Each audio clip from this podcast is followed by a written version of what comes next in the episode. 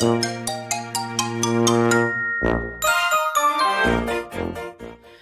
はようございます。たかしです。本日は12月29日木曜日、仕事始めに読んでおきたい厳選ニュースをブルームバーグからお届けします。一つ目のニュースです。半数が陽性。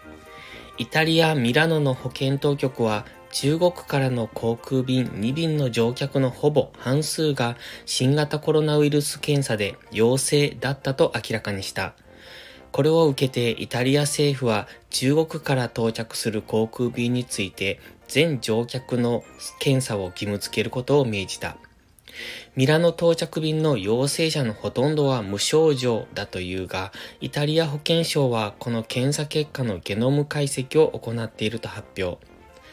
新たな変異株が検出されれば、中国からの渡航に厳格な制限を課す可能性があるとしている。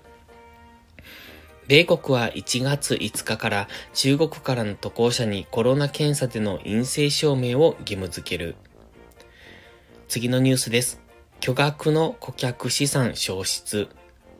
一部の株式ヘッドファンドでは今年のリターンが前年に続いてマイナスとなり、巨額の顧客資産が消失している。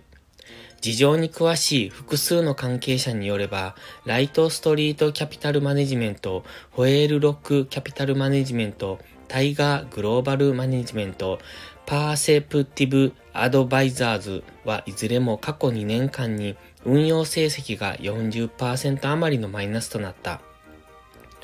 ライトストリートなどは2020年には Amazon.com やアリババグループなどへの投資で好成績を収めていた。次のニュースです。過去2番目の低水準。11月の米中古住宅販売制約指数は前年比4%低下。6ヶ月連続で低下し、統計史上2番目に低い水準に落ち込んだ。市場予想は1%低下だった。借入コスト上昇と経済見通しの不確実さを背景に多くの潜在的な買い手が住宅市場から締め出された。前年同月比では39%近く低下した。次のニュースです。エネルギーシステム分散を、ロシア国営ガス企業ガスプロムは、主力市場向けの輸出が今年はほぼ半減したと明らかにした。ウクライナ侵攻後は欧州向け天然ガス供給が減少した。ウクライナのゼレンスキー大統領は戦後復興の取り組みについて、米ブラックロックのラリー・フィンク最高経営責任者と協議したと発言。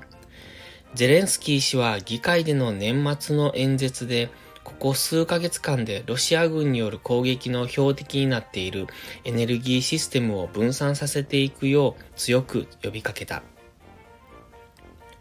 最後のニュースです。住宅建設株を有望視。